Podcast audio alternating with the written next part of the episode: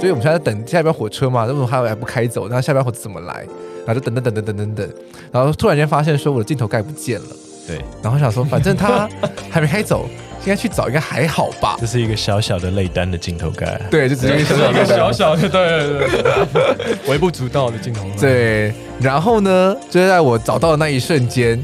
火车的门就关起来了，还没还没你找到，然后你已经走到门口，哦对。对，走到门口，然后我就在门口，我们三个就看着你，然后门就这样，门就这样嘘就关起来，然后忘不了。你那个表情，你那个表情真的太棒了，哎，你这变成以为那个门一按就可以开的，哦对，你在那边这样按按按。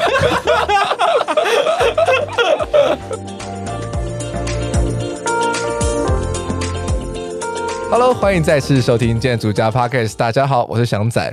那我们就继续聊我们的欧洲建筑旅行。那我们再次欢迎我们三位来宾：卢德珍、高俊杰，还有李耀先。Hello，嗨嗨，大家好。好，那因为其实上一周大家听应该就是觉得说我们真的是废话家常，就是一个一个国家就可以讲一个小时，莫名其妙。那所以我们这一天呢，我们要加速一下，我们马上进到我们下一个国家——德国。德国有什么特别值得一提的地方？计程车都是宾士，没有，这应该大家都看得出来，这是真的。还有呢，建筑物的部分，其实德国我觉得最重要，可以先从历史来谈。其实包括荷兰都是，但其实最近影响德国最大，当然不用讲，就是二次世界大战。那其实那时候战争几乎是把整个德国都几乎是炸平了，嗯，那柏林也是几乎都是被抹平的状况。那其实我们上一集提到的阿姆斯特丹的话，如果你去过或是你看过，一定会一定会被它那个小巷弄跟那种老房子所着迷。但如果你到旁边的鹿特丹，你会发现，又完全不是这一回事，全部几乎都是现代性的大房子。嗯，那其实会有这样的差异，是刚好鹿特丹很衰，被炸了。而且听说那时候有个故事是原本要去炸，后来他投降就来不及，还是被炸掉。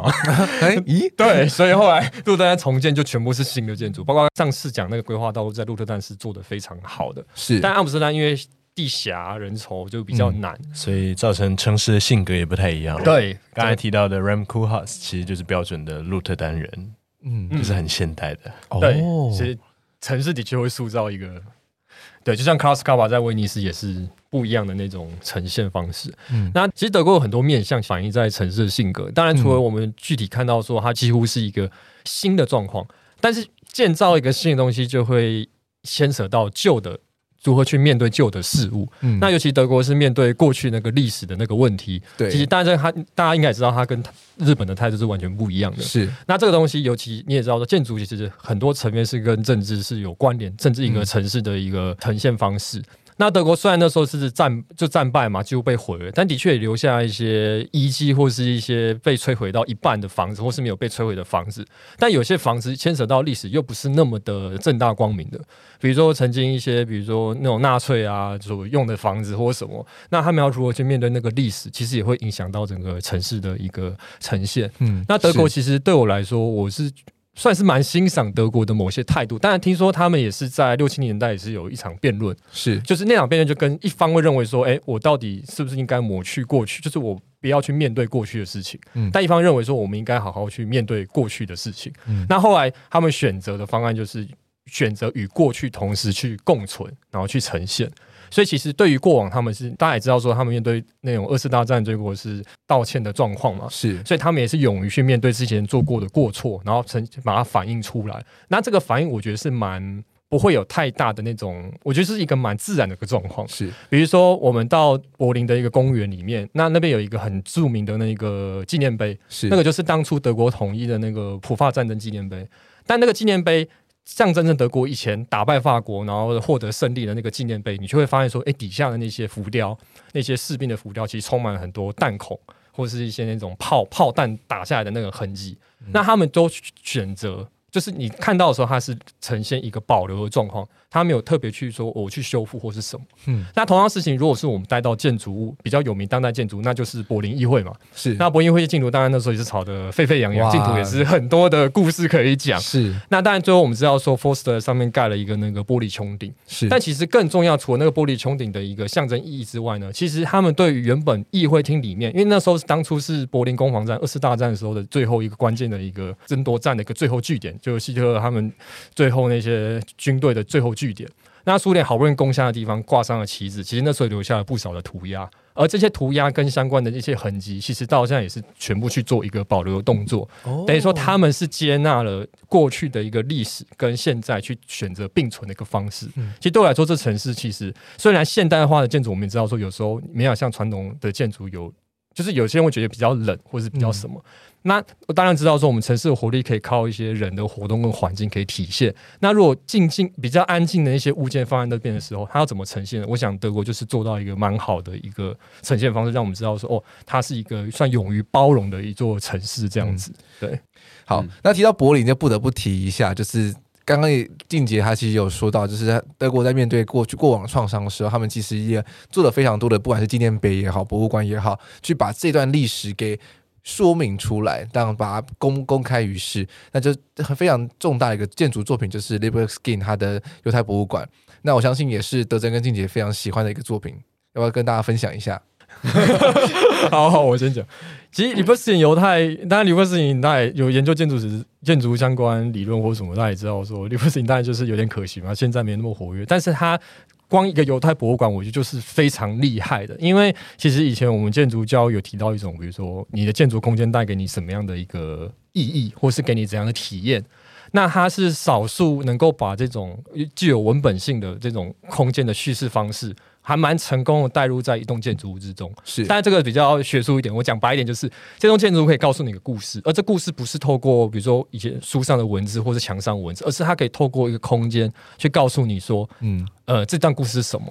是对，然后犹太博物馆本身，当然这个净土故事也是很精彩的。Libeskind 也是选了一个非常与众不同的方案去切入。那它本身是附加在原本一栋，就忘记名字，原本一个旧的历史博物馆旁边去做一个新的方式。是，那他比如说，他就像其他参赛者不一，其他参赛者都选择说我做一个天桥连接一个新的房子，他去选择没有，我我先进到旧的历史博物馆，然后我再从地下室过去。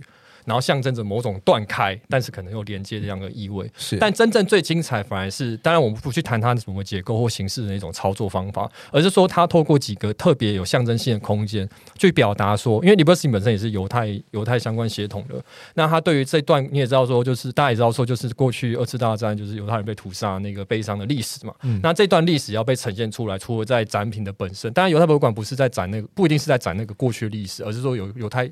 人相关的很多物件啊，或故事，比如爱因斯坦也在里面什么。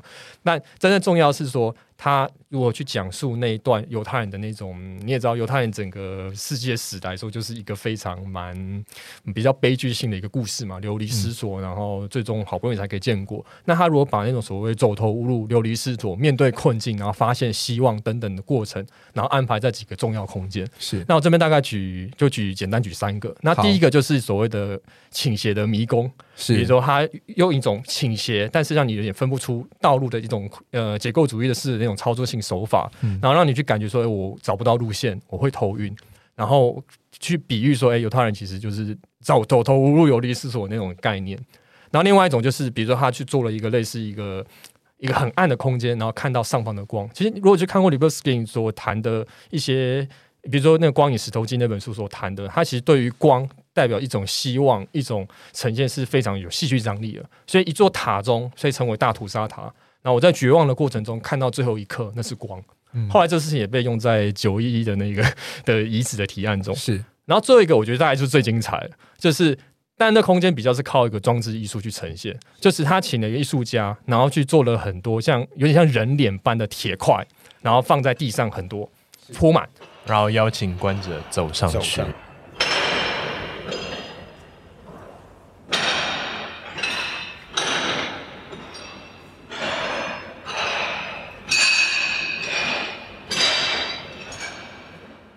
但有趣的是，其实他没有写任何指示说，比如说我不准上去，但还是让你上，或是让你上去。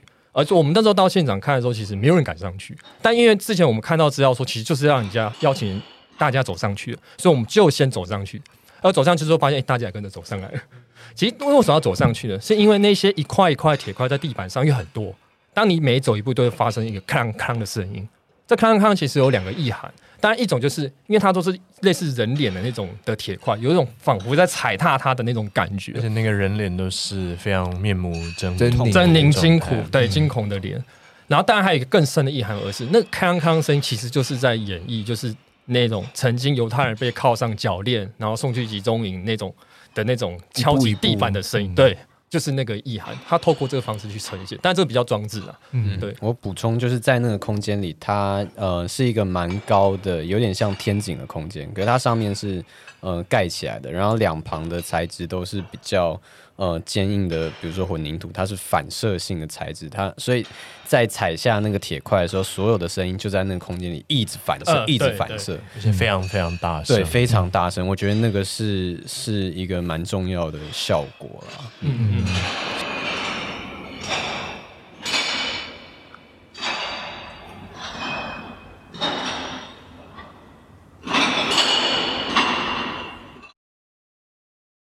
据说这个博物馆在开馆的时候，什么展品都还没摆进去就开馆了哦，真的哦，这么神奇！因为它的空间太难用。刚才可能就补充一下，它它是一个，你如果从空中看，它是一个像 Z Z Z 这样子的一个折线，嗯，嗯，嗯，呃，所以所有墙基本上没有所谓真正的正交的那种墙，所以在后来到真正要考量要摆什么展品，发现很难摆进去，对。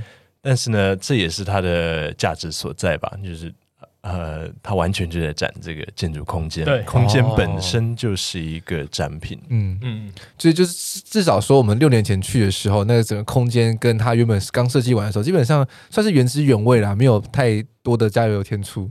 嗯，然后我再补充，就是刚刚静姐有提到，在那个嗯很暗的那个塔里面看到一丝希望的光。然后因为它的那个入口的门啊，就是一面一片蛮大的，呃，反正一定是防火门，反正就是一片很大的门，铁门，好不好？其实真的有对。然后所以在每个人进来的时候，其实如果你没有特别去慢慢轻靠那个门的时候，那个门是会很大力的砰。撞上去，然后如同刚刚的呃那个装置艺术的空间一样，里面没没有任何的吸音材质，所以回音也非常非常的大，嗯，所以就仿佛当时被这个囚禁的犹太人们，就是在这个绝望的这种被关进监狱，碰对非常绝望的感觉。我觉得那个那个声响也是非常重要的，嗯，是。好。那其实这个犹太博物馆真的非常非常精彩，大家真的有机会去柏林的话，一定要去看一下。那当然现在在疫情的情况下，大家就去不了，那就只能听我们说喽。好，那我们就移动到下一个地点。其实柏林还有很多很棒的地方啦，但是因为其实真的限于节目时间关系，没办法每个都谈。是啊是啊，像柏林爱乐厅也很棒。对，柏林爱乐厅，然后还有旁边还有一个什么那个 Olympic Stadium，对，也还不错。Center 啊，嗯，哦，所以真的很棒啊，对。真的好多地方都很很值得去，我们会把我们哦，对，我刚刚其实静姐有提到一个，就是柏林，应该说德国这个国家在这种新旧交界的的过程，其实是非常重要也也有趣。所以在柏林，我们、嗯、我记得是在 Sony Center 附近的一个地铁站的旁边就有。嗯、其实它好像柏林很多地方都有，就是以前的围墙、哦，对围墙，对我觉得围墙他们怎么在现代的城市里，几乎是你。我觉得是很完美的结合，在现代的街道规划，可是它要呈现就是原本围墙的原貌，然后它就在。城市里的各个角落，是是就是我觉得这个非常的厉害。这件事情，对，然后围墙上全部是把它切成一段一段的，对对对对对对对，因为因为毕竟它不能从你知道大马路中间切，然后有些有一段是还完整保留一小段，是是是，对。那有些没有围墙就拆掉的地方，它其实，在地面的铺面，对它的铺面就会有材质的变化的。我觉得这个地方真的非常非常有趣了，嗯嗯。然后围墙上全部是那个泡泡糖、涂鸦、口香糖 涂鸦，这个蛮有趣的，没错。那德国之后呢？其实我们就去了巴尔赛，然后我们有去看了一个 Vitra 的园区。巴塞尔，巴塞尔，现在有慕尼黑了，还有德少。我知道的，简化，简化，简化，简化，对，简化，简化。那个可以专门开一题，对，以后再来讲。德绍，嗯。对，大家听到说很多有趣的地方，但是就是我们要把这这一集就是线索在某些特别重要的地方。主题是以后我们特别开一集为大家讲。是是是，各老高上升。对，我是小高，不是老高。那我觉得 Vitra 园区其实因为大家其实应该图片看了很多，我就这次先跳过。那我们应该现在下一个地方去的就包含像是呃朗香教堂跟呃拉图雷特修道院，我觉得这个可以多讲一些些。我我想要补充一下包 house。OK 就我想一起谈吧，呃，就包豪谈我们后来去斯图加特的白院聚落。OK，那其实这个是作为我觉得在这一百年开端的那个部分，就是所谓的现代主义建筑。那回应刚才博翔一开始可能应该上上周提的这个问题，就现代主义，我们一般人很简单讲，就是一个白色的方盒子，嗯，非常无趣。就是我们现在的台湾的房子，其实很多都是这个样子。但是呢，呃，我们实际去的，呃，经过那一次经历经验，我们发现，我自己觉得啦，它它是充满无限可能的，而且其实很美。就是它应该说是非常实用，但是实用里面有它的美观，那又简单。简单讲，虽然它是有点像家徒四壁，就什么都没有，但就家具空空的摆在那，但是你一进去会觉得这就是生活可以到那么简单。嗯，那是一种其实超乎预期的美好吧。那在部分的内部其实是有出现一些强烈的色彩，可能在梯楼梯间啊，一上来的一个转折，就让你觉得这房子还是有温度存在的，是而不是只是一个机械一样。那当然它很重要，我觉得白云聚落是一九二七年吧，那它呼应的其实就是可布一九二六年在前一年提出的所谓新建筑五点，嗯，就包括我们刚刚讲的呃水平横窗啊、自由的平面啊、立面啊，还有这种独立柱。等等，其实百院百院聚落是作为一个实验存在的。那其实当初现代主义会会呃用这样一个实验的方式，是因为他们上面还有一个压着他们呃逼得逼得喘不过气的一个敌人存在，那就是法国的学院派，就是布扎。哦、其实布布扎呃就是用这种古典注释啊，其实是一个西方的一个传统，但到现代其实作为一个决裂，那就。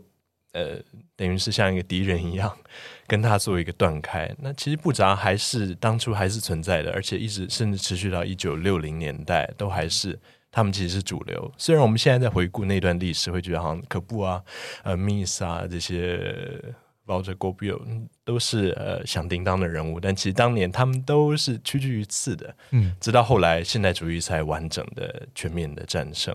那可能是因为呃战后。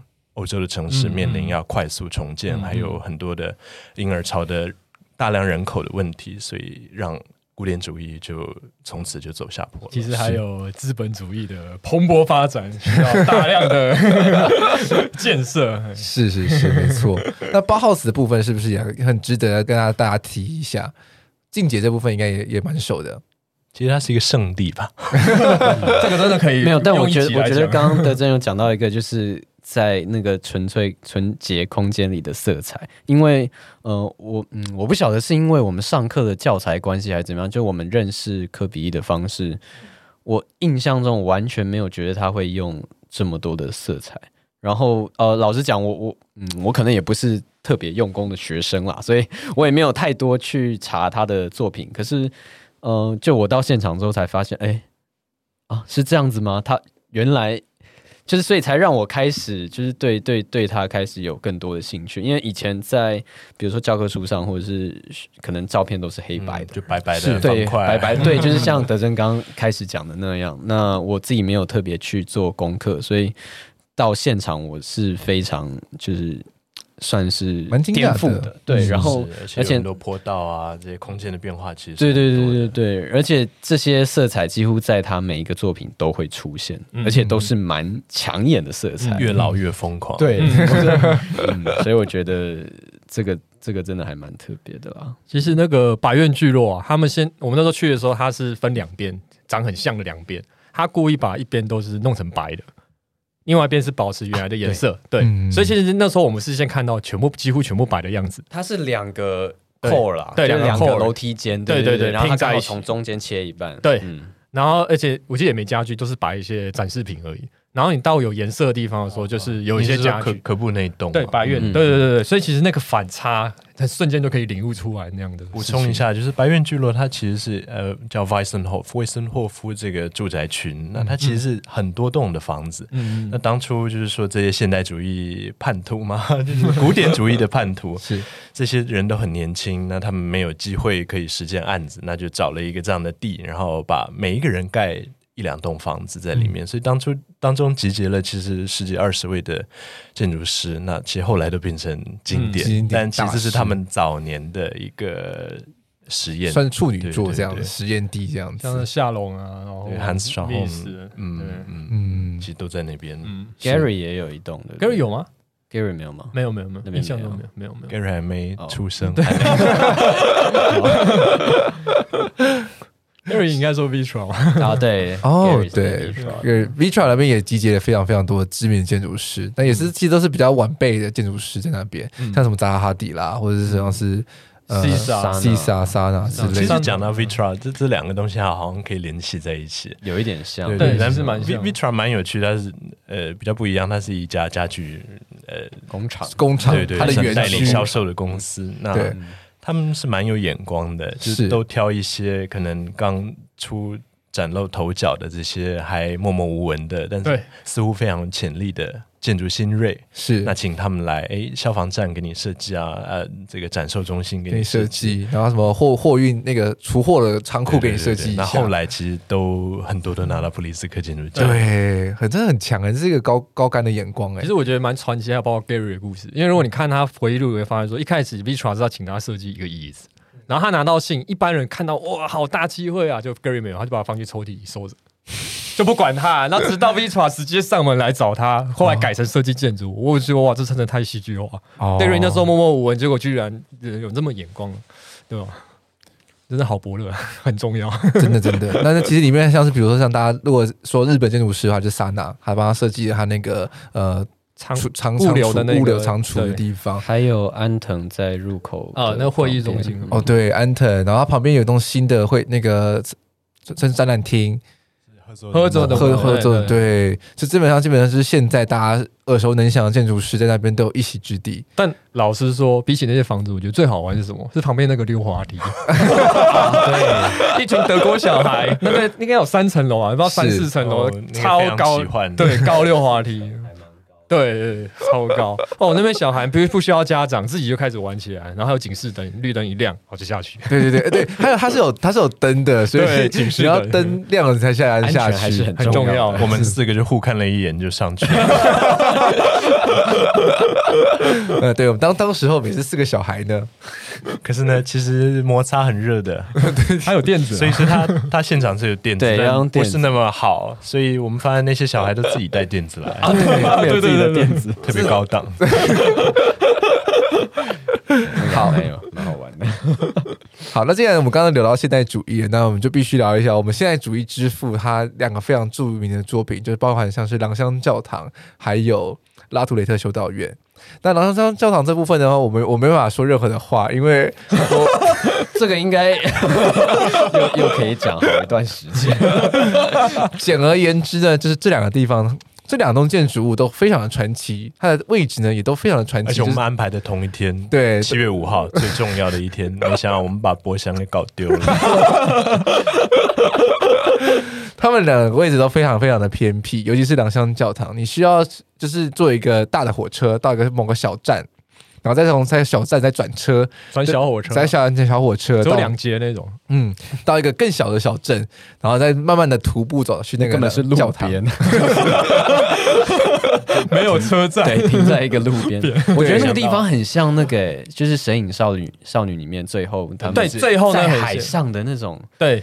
的的那种感觉，感觉停在那边，可是那边根本没有人。你是直接跳到修道院了吗？没有没有没有没有，其实都很像，都像都还蛮像的。其实很像是开进了，就你坐时光机，然后飞到中古世纪的某个乡村。嗯，那个时候还是弓箭骑马打仗那个时期那种古镇里面，这这其实几乎是维持那种样貌。一停下来月台，然后你就出站了。对，你之后觉得火车太的管理人员。对对对对对对。然后你好像觉得你的目标明确，你大概。你只是要，你就是要去那个地方，而且好像大家都要去那个地方。对对对，刚刚那个状况是因为博翔在上一个大战的时候掉了自己的东西，然后他回了那个火车上捡，然后就跟我们分开了，车门就默默的关关起来，我们就在门口。就神奇的是，他那个火车呢，基本上是从大城市到这小城市中间，它是一个来回的火车，所以他他就是到了那个站的时候，他停在那边停很久，然后我就一想说。所以我们现在等下一班火车嘛，为什么还还不开走？然后下一班火车怎么来？然后就等等等等等等等，然后突然间发现说我的镜头盖不见了。对，然后想说反正他 还没开走，应该去找，应该还好吧？这是一个小小的内单的镜头盖，对，就只是一个小小的，对对对，微不足道的镜头盖。对，然后呢，就在我找到的那一瞬间。火车的门就关起来了，还没还没你找到，然后你已经走到门口，哦对，对，走到门口，然后我就在门口，我们三个就看着你，然后门就这样，门就这样嘘就关起来，然后忘不了你那个表情，你那个表情真的太棒了，而且变成以为那个门一按就可以开的，哦对，你在那边这样按按按，然后就平移，对，我们就目送着博翔离去，对，他们三个也很坏啦，三个三个就自自己去寻找。到廊香教堂了，就没有也没有在这个站等我。重点上，重点是你的漫游没有开哦。对哦，对，你把它关掉了，极多讯息，这一部分也要怪我爸妈。这个是 可以的吗？对啊，其实我们是推测你会到车站打电话过来啊。没有，因为他们他们就是怕说打电话很贵，误开网络什么之类的，所以他们就是直接把我的那个漫游关掉，开就没办法开。嗯，就是跟大家讲一下，如果去国外，不过现在好像网络。就是买那种漫游卡都还好了，对。可是我们那个时候好像还没有这种现现在吃到饱的卡片，好像还没有。那时候还没有，六年六年前六年前，对啊，那时候好像还没有这种普及。那那时候网络还是很贵的东西，就是所以大家都会很斤斤计较，尤其是爸妈就很斤斤计较。而且我记得你还带了一个更神奇的旅行支票哦。啊，反正有哎，我忘记了，反正也用不了，但是一切都没办法 兑换。对哦，对，没有。我刚刚是要说的是，就是大家在外面虽然有时候漫游很贵，可是我觉得还是要保留一点，你可以跟外界联系的方式。就算也对，因为有时候是那个钱。必须该花就是得花的，就是没因为没有料想到说自己会把自己给丢包啦。那就是 简单说一下后来发生什么事情，就是我回到大站的时候呢，然后我就想说应该再坐回去应该就可以了吧？呃，不是捷运，所以呢，我又坐回去到那个小站，然后忽然发现说，当天这个来回的火车到了那个小站之后就结束了，哦，当天就 over，就就不会再回大站了。然后其实我们最后还是要回那个大站去了，然后就只是想说，我因为我还是想要看狼香教堂，所以我就回去那个小站，然后发现说啊，也没有其他的地方可以去。然后我就向那些站务员求救。然后你也知道，其实大家都说法法国人很冷漠，尤其是你说英文的时候，这是真的。而且尤其是非就是在那种乡村，你知道吗？对，我还非常的印象深刻，就是当时候我去找他们三个站务员，他们三个三三个员很开心在聊天，然后突然间我一讲英文说 “excuse me” 的时候，两个男的就直接把报纸拿起来，把他们脸遮住。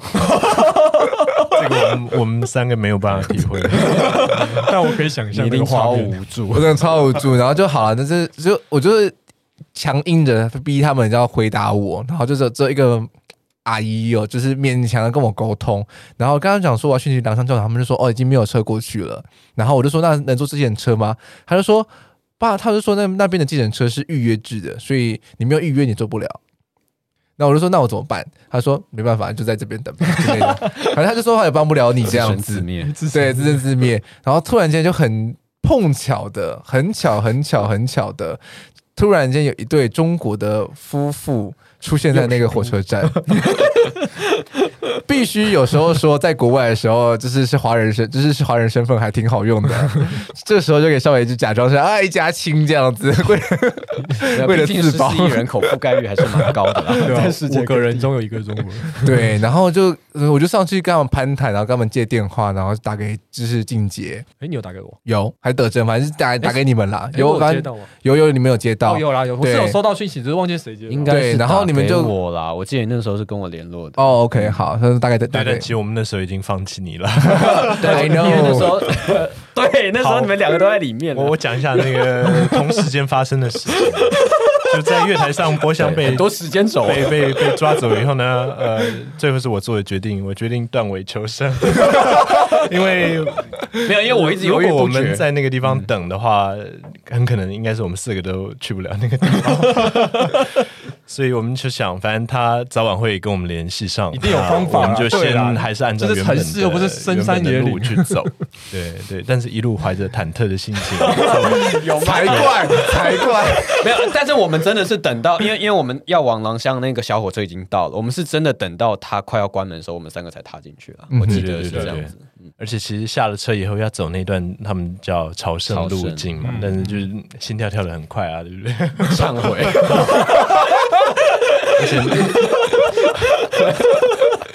本来是要好好体验那条路上，就是他。其实从远远的，据说就可以看到狼乡的这个确实看得到。所以那天稍微天气不是那么好，有一点下微雨，但是还是远远的就可以看得到。所以你一路是啊、呃，看着到它的屋顶，然后绕着这个山径，然后最后到它的面前，是这样一个过程。是，可惜波香不在，美中不足这样。你们可以多说说廊乡教堂多好的地方。没有，刚刚同时间发生的事就是就是那时候。他在打电话，我记得我有接啦，然后所以我记得之后是都用简讯。OK，对，我记得之后都是用简讯，然后你们两个已经进去了，然后我在外面还在跟他传简讯，朝圣呢，对，然后就是这个中那个中国夫妇，他其实是刚好要去接他的一个算是客人，就是也是来到那小乡镇去找他们谈生意，然后他们夫妇也非常热情，然后他们就说，那可以载我去找你的朋友，再去找他们这些去。没良心的人，对不起，对不起，没有啦，只是。对，因为因为其实我们下个行程的话，其实是要从廊乡教堂那边，然后坐计程车，然后直奔到一个车站去，然后去到我们晚上要去住的地方，所以算是一个很紧凑的一天。而且不是住普通的 hotel，对，是拉图雷特修道院，是是拉图雷特修道院，绝对不能被耽搁。对对对，没有错。所以我们就好不容易联系到了之后呢，然后那对夫夫妇其实他们以为我们在很近的地方，以为你们在很近的地方，然后突然间发现说，哦，你们在廊乡教堂其实还蛮远的。但他们可能因为已经答应了，也不好意思拒绝，所以他们这就真的真的在我过去了。真的觉得非常非常的感谢，所以他说他想去看只是借口，呃，他们其实不知道那个地方，我所以，我沿路上在跟他们解释说为什么我们要去那个地方，他们是说他们在那边住了五年十年了，他们完全不知道那个地方有个上了一堂建筑课，对，我我上他我我教他们啦，对，哦好，对对对，因为。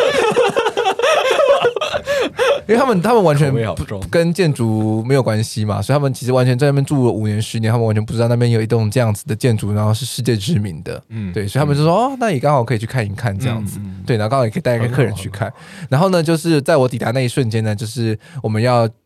换乘我们的计程车出发去火车站一瞬间，所以我只看到廊乡教堂一眼而已。我想是这个从一台车的车门打开，我说：“哎，那里那里那里，你看一看。”要先冲上去抱着他转了 转了一圈，转了一圈，看到屋檐，然后进到另外一个门，另外一台车的门，然后关起来，关起来。对，那时候我们已经从廊乡出来，博翔就刚好到了，我还买了一件纪念。衬衫，我有买纪念书呀。那个 Renzo Piano 设计那个，游客谈谈啊？什么里面？对啊，跟他跟听听他们谈谈，那廊乡教堂为什么那么传奇？好了，我觉得它像海洋一样。这个这个说话太，有点跳太远了，应该还没有。就可布这个案子，其实当初只是一个小小的教堂，那它在一个小山丘的上面。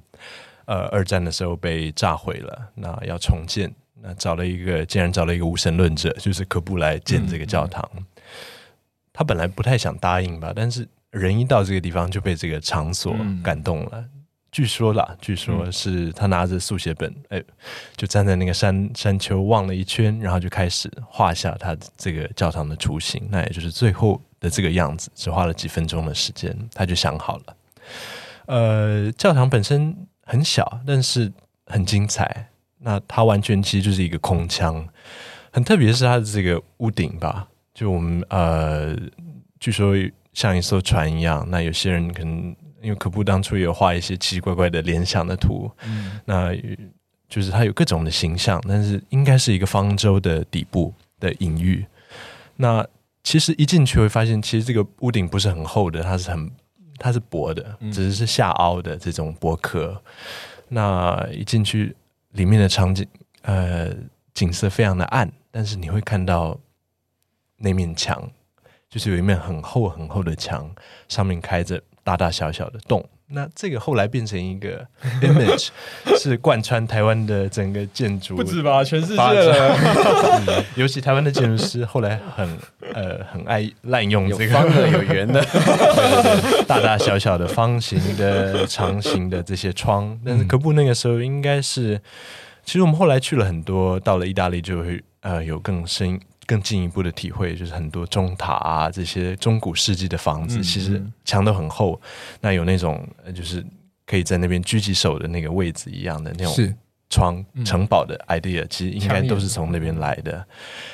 更有趣的是，他把彩色玻璃融合进去，那非常非常的现代。虽然一样是彩色玻璃，但是完全是用另外一种手法在呈现。然后有些地方还随意的贴了一些。爱啊，海啊，这些字在上面。那、嗯嗯、你现在来看，其实也，我是觉得它真的是已经超脱时代性了。你要说它是现代，它的确跟它之前可不谈建筑新物点是蛮不一样的，有些元素基本上是不一样的。它至今我们来看，我觉得还是一个，我不知道怎么形容，它可能是一种画，已经超脱所谓时代性的一栋建筑物。那这种建筑物其实更关键还是里面的那个体验嘛。就是说，它外观固然是很有特色，但我想它想表达应该是里面的光影效果。比如说，它在那个几个小小那种小论里面，对祭台，祭坛。当你看到那个天光洒下的时候。其实它也不只是在建筑物的这个造型上，它其实连材料用的都是非常精湛的。比如说，它类似那种粗颗粒水泥砂浆染着红色，然后你看到光影从上面洒下来的时候，其实有时候也不一定一定要去诠释说那到底是要代表什么意涵。但是当你走到底下的时候，你自然会被那个吸引，而且你是很难去形容它，你只能好好去感受它所带来的魅力。人瞬间变得很渺小。那那边就祭坛上就摆着一本圣经在那边。嗯，而且就是。呃，狼香应该也算是科布比较晚期的作品了嘛。那那时候，其实我觉得，像不管是拉图雷特或者是狼香，他们的材料都用这种类似喷凝土的的的工法。那我觉得，也某种程度上呈现这个材质蛮不一样的面貌。那它不用过多的，比如说不用油漆啊、贴砖，只要透过一些不管是灯打的也好，或者是太阳打的也好，对，就可以在开口部它涂上了很特别的鲜艳的色彩，对，就会让这个材料呈现它本身非常不一样。其实就可布晚年像 不知道是发了疯吗？呃，跟他早年似乎非常大的一个改变。其实有有一派，当然这个只是一个说法，听说有有一些就是学者认为说，因为他当然这个是比较是道听途说，就是说我不也不是道听途说，就是比较是小道小闻，就是说，哎，可布因为看到他的竞争对手 Miss。太强了！如果我在维持那种干干净净，我打破眼镜，所以我只好换一个方式。但其实我们看可布自己画过的一个手稿，嗯，我觉得蛮有意思的，就他的字画算是自己的自画像一样吧，就是。梅杜莎和这个阿波罗，嗯，在两边，那一边其实是理性，一边是感性。是，那我觉得在他的建筑里面，无论早年晚年，其实都是两者并存的，只是哪一边比较彰显出来。嗯，那到了晚年，就刚刚讲这种水泥喷浆啊，那或者是混凝土的可塑性，然后直接脱模以后就不再去修饰。那后来当然。包含呃马赛集合宅，就整整体加起来就形成了我们后来所称的这种粗犷主义的建筑。嗯嗯嗯、那也后来影响了非常多的地方，在战后的这些重建，嗯嗯、就非常狂放的，那有色彩，那很多曲线出现在它的建筑里面。嗯、我们待会就会谈到，是对，然后所以我们就。快速的上计程车之后，然后直奔到火车站，然后再直奔，然后火车站就带我们到了一个又又是向下的地方，里昂，里昂，哦，对，先到里昂了，先到里昂，然后再再再转一个小火车，嗯，有有转，我记得我们搭了三趟车才才到，对对。对。到了一个小乡镇，这就是我们今晚要住住宿的地方——拉图雷特啊！这个这个故事真的是我觉得非常 印象最深的一个晚上。就是每次提起来的话，都会毛骨悚然。这不是不是毛骨悚然啦，就是那个全身会有一种鸡皮疙瘩的感觉 就冒起来，打哆嗦。我想，呃，我来说说一开始吧，因为因为其实。呃，我们一开始就想说，有几个点要住在建筑师这些建筑家的作品里面，是会特别好。嗯、那最特别的应该就是拉图雷特修道院，嗯嗯、因为它的性质，它不是一个 hotel。呃，但是呢，我后来上网先查了，他要呃写信，预约，对对对，对所以我就写了一封信，其实是应该是在五月的时候就写了信。因为没有网站，只有对对对信，他他要你 email，对，所以内容是自己拟的。然后呢，就说我们要在哪一天想要在那边待一个晚上，有四个人这样子。没想到这封信就没有下文了。是，那好像是等了两三个礼拜吧，哎，就回了信，很惊讶的，嗯、他他说呃，很欢迎你们，但是要请你们改一天。OK，因为我们原先应该是定礼拜天吧，但是礼拜天他们刚好要做礼拜，所以就是说看往前还往后，怎么后来是提前了一天到礼拜六，呃，所以就改成那一天。那这封信呢，其实它还里面还暗藏了一些玄机，就是他说，因为我们休市啊，这些次休市自己回的，就是都很早休息，我们八点就睡觉了。那如果你们来晚于八点，你们就自己输入一个密码，通关密语。对对对，那后来真的用到，因为我们那天应该是十点半左右晚上才走到。嗯，是。那那天一到了那个站呢，就像我们刚刚讲的，是荒郊野外，然后一出站，哎，就出来了。我记得非常非常暗，对，已经入夜了。但是呢，哎，就看到蓝的，对对对，天空是深的，而且看到一个洁白的圣母像，在路口，然后有一个小小的牌子指人啊，拉图雷特。然后呢，穿越了一整片的葡萄园，嗯，那再往上有一些小小的房子，旁边有一个幽暗的路灯。那再走，哎。绕了一大圈，看到旧的拉图雷特修道院，因为其实当初可布受受托也是说要盖一个新的修道院，所以他们这两个建筑其实新旧都还是并存，但是在不同地方。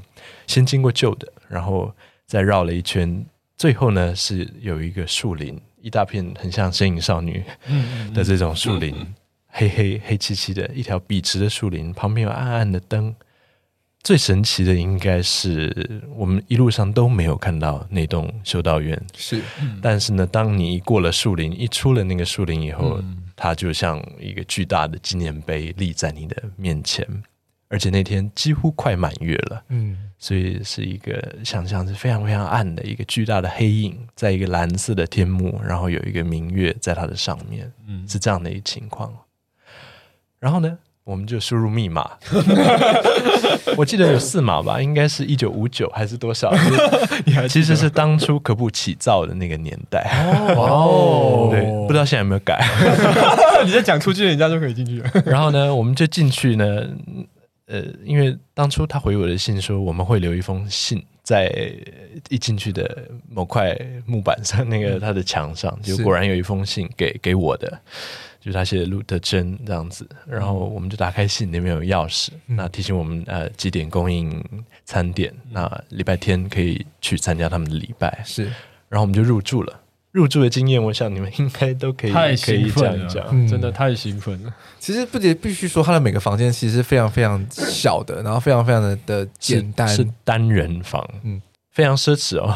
就我们四个人，一个人住一间，因为当初这个。呃，拉图雷特很大，那这些住房其实当当初是有一个修会的学校在那边的，但是应该是一九六八吧，就是法国呃大罢课以后，呃修道院就没有学生了，所以空出非常多的呃房间。那后来其实，在晚近就提供，因为太多的建筑朝圣者反而不是为了宗教而去，是为了这栋房子而去。是，那他就提供呃，你可以先跟他们联络，住在那个地方。对，房间，房间。没有，我刚刚刚刚有一个停顿，是因为我比了一个动作，我不是举手，是因为那个科比的那个动作，哦、因为对你们来讲应该觉得有点小，但对我来讲还蛮刚好。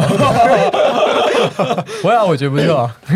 哎，我们两个哦，对了，我们比较比较没那么高大的，但是那个房间的尺度就是当时以科比的那个人形比例，对对对，他的模具去，应该是以西方人就是一百八十三、一百八十多公分的一个尺度，然后。天花板多高呢？就是手举起来这个高度大概两百三、两百四。呃，宽度呢很窄，嗯，就是手张开的宽度，也就大概一百八。嗯，呃，一进去当然觉得非常非常小，但是你之后就忘了这件事情，嗯、因为太有趣了。嗯，一进去大概有一个小洗手台，然后呢是一个长条形的空间，嗯，小洗手台，然后有一个衣柜吧，嗯，对，绕过衣柜后面就是一张床，嗯、那床的后面有一张呃小小的书桌，然后有一个椅子。但是很有趣的是，后面还有一个小小的阳台。是，那那个我们那时候订的房间是靠面对森林的，那它其实有一面是面对更广阔的前面的这个草原和和里昂那个方向，嗯，呃，非常非常神奇。就后面呃那个阳台出去，还有一个在阳台旁边的凹龛，有一个像是神龛的的祭坛一样的空间，是可以给自己可能在那边呃做祷告用的。嗯，是。其实这种空间很小，其实也是我的猜想，应该也是就是它是满足一种类似修行般的一个。的一个空间跟尺度这样子，其实这么小，我想一般我们现在居住来，除非像日本人那样可以住很小，不然一般我觉得那真的太小了。嗯，但是它其实那样的小，而且它感觉其实是蛮，因为又小又唯一的窗又是阳台，在一般人眼中可能会是封闭的。但很神奇的是，当你经过这段的朝圣路径之后，然后你住进去，面对那个森林，然后里面其实很简单的摆设，然后也你也没有什么讯号，也没有什么其他可以娱乐设施的时候，其实会有一股。很难形容的一个，会觉得特别特别的安静，特别特别的可以专心，对，让你能够对让专注在一个，你可以沉浸在那样的一个空间中，是很难去形容的。就是真的是一个基本的尺度，就是人其实这么小，好像也也够了。对，嗯、所以其实也发现说，有时候空间很大不一定一定是好，空间很小不一定也是好，而有时候是取决于说，哎，那个空间其实带给你怎样的感受，而那感受真的是。胜过千言万语。然后那厕所是在外面的，就是卫浴是，对对对对对。这一点我才刚刚想问，因为其实我就忘记我在当天当天是怎么洗澡的了。没有洗澡，我们都在注意那个水管的颜色 哦，对，就是热水啊是红色啊，然后冷水。蓝色嘛，其实可不这个东西贯穿很多。对，我一直觉得 Rogers 是不是看到这个东西？哇，我们如果还有空谈到这个巴黎 庞毕度中心，其实后来 Rogers 和呃 Piano 七零年代的那个作品就延续了这样的一个模式吧，把很多管子涂上了该有的那个颜色。那我们先聚焦在我们的那个拉图雷特修道院上面去住了一个晚上之后，我们隔天早上其实就是在整个修道院里面就是四处绕，然后看一下这种建筑。我记得我好像是五点就起床了吧，很早，对对对对对，大家都还在睡的时候，我就我就自己跑出去了。呃，那天非常整个森林都是鸟叫，然后太阳还正要起来而已，呃。很难描述那个状态，所以我们后来其实刚才没有提到，就是我们其实到了很多建筑，如果稍微待比较长的时间，都会去速写。是，那所以我其实那天和静姐后来也画了一张嘛，只是他比我他比我晚起来，所以后来下雨了，然后雨就把画弄湿了。对对对，很有诗意。那拉出来，它其实是建在一个山坡上，它地是不平的，但是可不没有去把这个就像填平一样这样的暴力的处理方式，它是用了很多独立的柱子，嗯、呃，轻轻的呃放在把一个盒子放在这个这个坡地上面，它是一个回字形，这是一个修院。那其实一边是呃这个住房，那其实很多的。空间是作为礼拜的空间，有一个大教堂，有一个各种的礼，还还有私人的礼拜室啊，还有餐厅，这些公共空间都分布在旁边。那耀轩要不要分享一下你在那边看到些什么？其实刚刚在那个住房的空间里啦，就还有一个。我印象蛮深刻的，就是你如果踢到墙壁会非常非常的痛，因为它的墙壁也是喷浆混凝土，就是一块一块超级粗的，就是所以所以你要睡觉的时候一定要就是不要就是不要做，就是不要大手一挥，对对对，没有这个是住房的空间了。对，嗯、那其实科布他在设计整个拉图雷特修道院的时候，其实也藏了非常非常多的心思在里面，就包括像是它的玻璃。就它的玻璃的分割，其实也都是有藏了一些巧思，像是音乐般的那种。对，他那时候其实是和一个数学家合作，嗯、在他后来的有一些场馆也也也跟他有有合作，就是玻璃其实每一块都是不太一样的大小。那这个后来当然也影响，跟廊香一样，就是开动的方式都影响到我们非常非常深远的后来的当代建筑的设计。是，其实真的不只是刚刚讲那个高科技，帕 Rogers 那些，其实那时候不管从头到尾，你都可以看到真的超级多后来建筑师的一些影子跟余晖。嗯、其实也有人说拉图雷特，因为。那时候可不意外就就离世，那时候还没完成嘛，对不对？印象中是这样子。但那的确真的是所谓的最终之作，也是他的集大成之作，可说是把各式各样的可能跟尝试全部投注在那里面。我们后来礼拜天参加了他的礼拜，呃，很棒。就你可以实际，因为我觉得很多时候，呃，这就是为什么一定要旅行这件事情，你一定人要到那里，不只是说你摸得到这个材料，看得到那个光线，你在那个场所的尺度以外，还有很重要的一点是你要使用它。所以我常觉得，就是你如果要去了解一个音乐厅，你就实际要去进去听一场音乐会。是，所以拉图雷特呢，呃，我们就实际在教堂里面参与了一场礼拜。是，那那个共就是声音声音共享，真的是对对对。蛮可观的。那而且后来我们还下去参观了他的一个私人祭坛。哦，对，祭坛是可以可以稍微就私人的礼拜坛。嗯，对，也可以稍微聊一聊。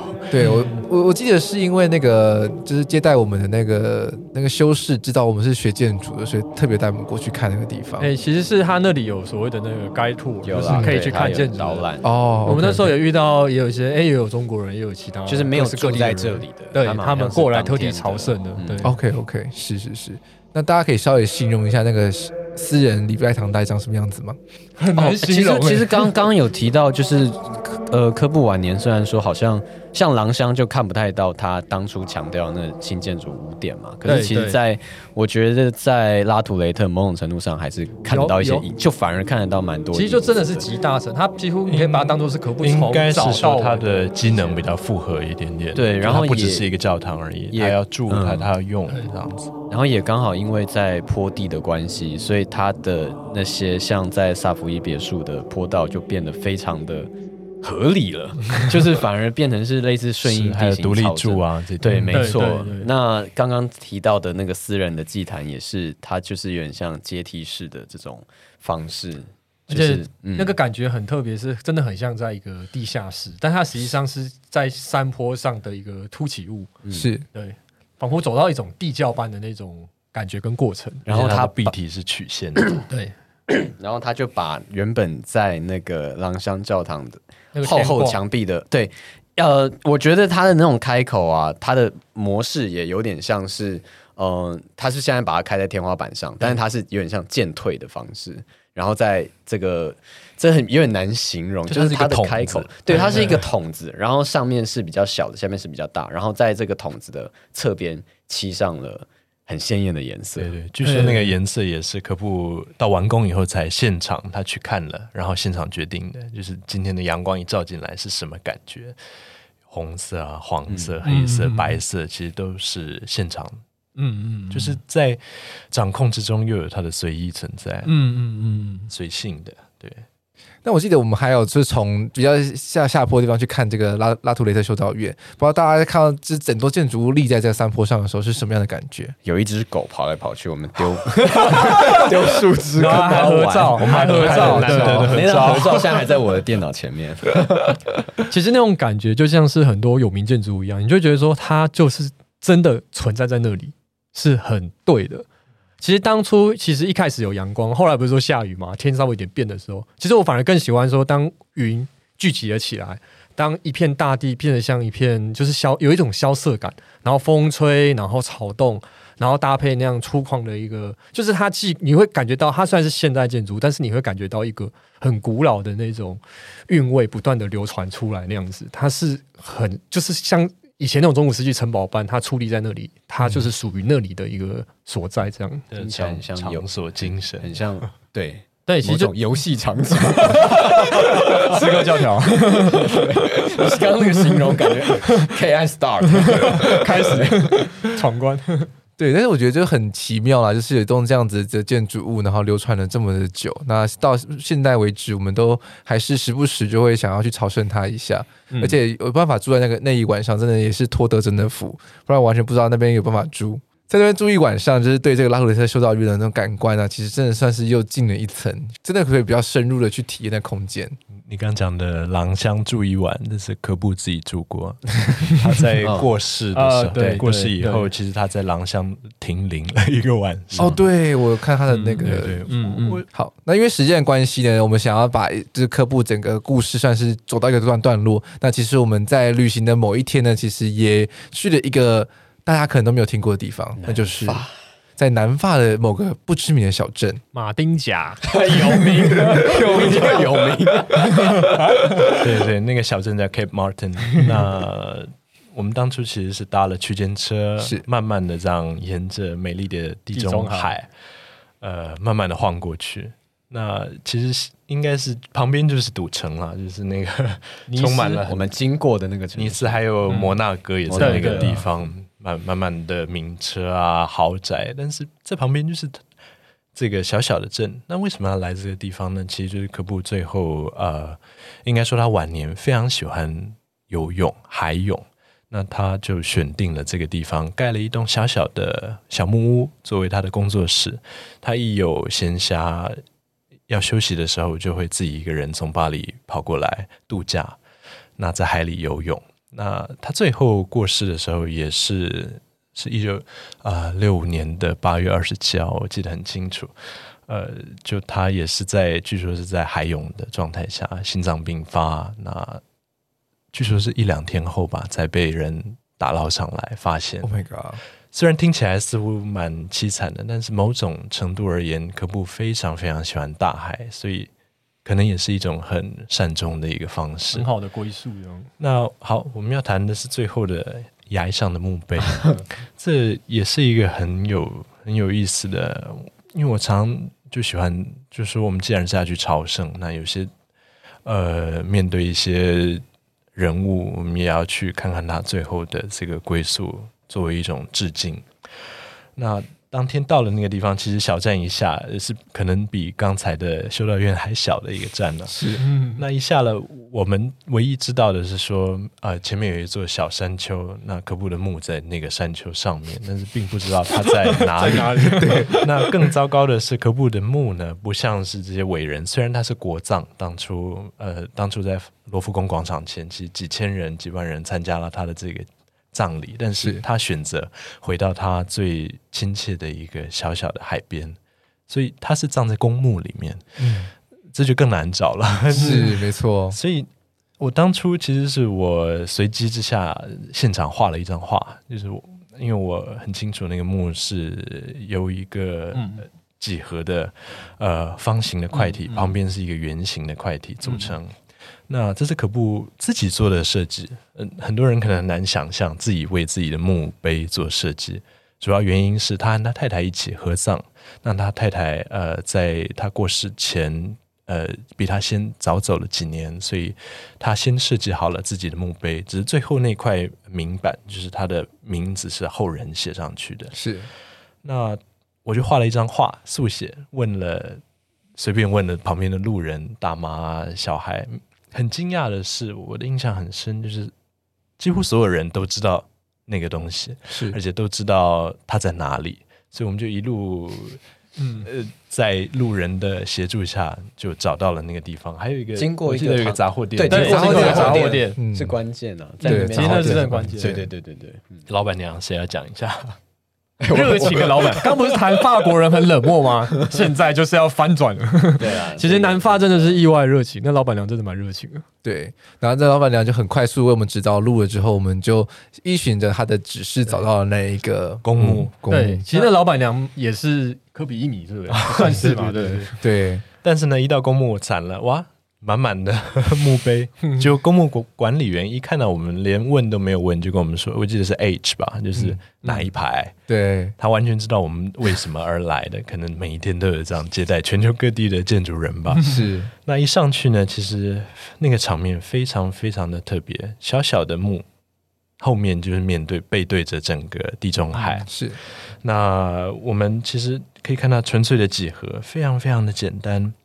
那也看到他可能最后的，就是呃，科布最后离开的那片海洋，就在他的后面。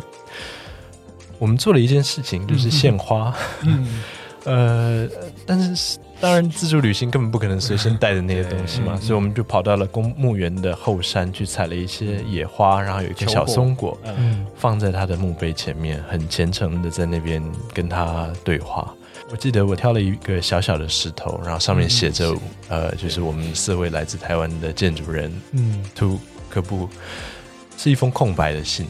呃，可能一切都在，我觉得不用说，嗯，嗯嗯对，所以啊，就放在那个地方，可能隔天就不见了，也不一定，但是就是一种仪式吧。我觉得还是很多时刻是就在那个当下，非常非常的动人啊，就。